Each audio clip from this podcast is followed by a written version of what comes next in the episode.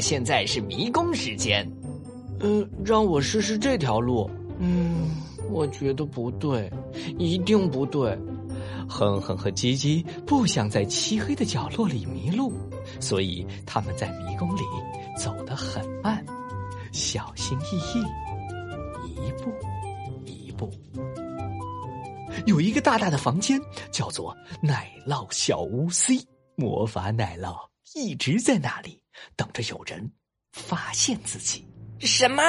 没有奶酪，没有奶酪，是谁动了我的奶酪？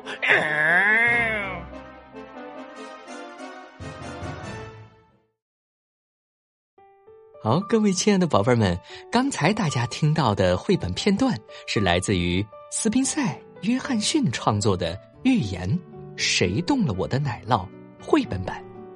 这篇故事啊，是乐哥和明霞老师最近读到的一本非常非常希望推荐给宝贝们的绘本故事。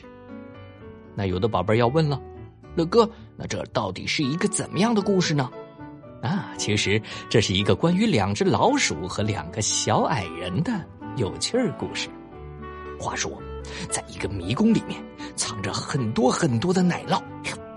小老鼠秀秀和聪聪头脑相对简单，宝贝们，你们听听名字看，啊，聪聪，秀秀，啊，他们一个跑得很快，啊，聪聪聪聪聪聪聪，一个呢，嗅觉灵敏，嗯，好像嗅到了奶酪的味道，嗯哼，那当然了，他们两位，总之呢，都用了一些比较简单低效的方法，反复寻找着奶酪。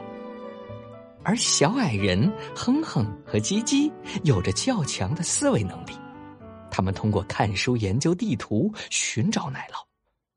那么，各位亲爱的宝贝们，你们猜一猜，小老鼠和小矮人谁先找到了奶酪呢？嗯哼，答案是他们同时找到了一块魔法奶酪。嗯，四个小伙伴都找到了奶酪了。这真是一件非常幸福的事情，但是新的问题又来了：魔法奶酪在一天不翼而飞。宝贝们，再猜一猜，小老鼠和小矮人这一次，谁又会首先找到新的奶酪呢？答案是，又是简单的小老鼠首先找到了奶酪。啊，为什么？